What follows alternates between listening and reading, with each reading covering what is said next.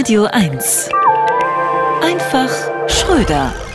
Gendern verboten. Das ist nicht der neue Hit der PrinzInnen, sondern womöglich bald eine neue Hinweistafel, die in bayerischen Behörden und Schulen aufgehängt wird. Womöglich direkt neben dem ebenfalls von Söder verordneten Kreuz.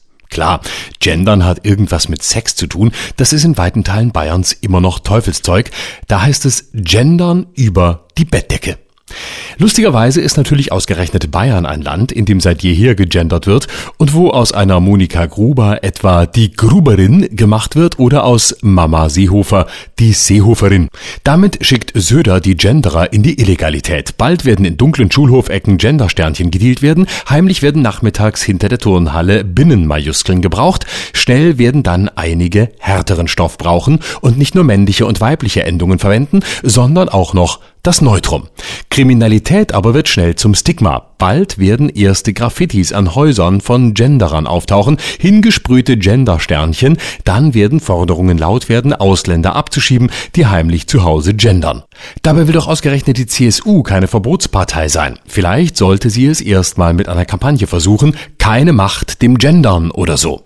Oder man erklärt erst einmal nur München zur genderfreien Stadt und die Spider-Murphy-Gang geht wieder auf Platz 1 mit In München steht ein Hofbräuhaus, doch Gendersternchen müssen raus, damit in dieser schönen Stadt das Gendern keine Chance hat. Klar, dass ein solches Tabu schnell zu einer Sexualisierung führen kann. Verbote locken schließlich ganz besonders. Lass mich an deinem Gendersternchen lecken, wird einer der erotisch aufgeladensten Sätze werden in Bayern.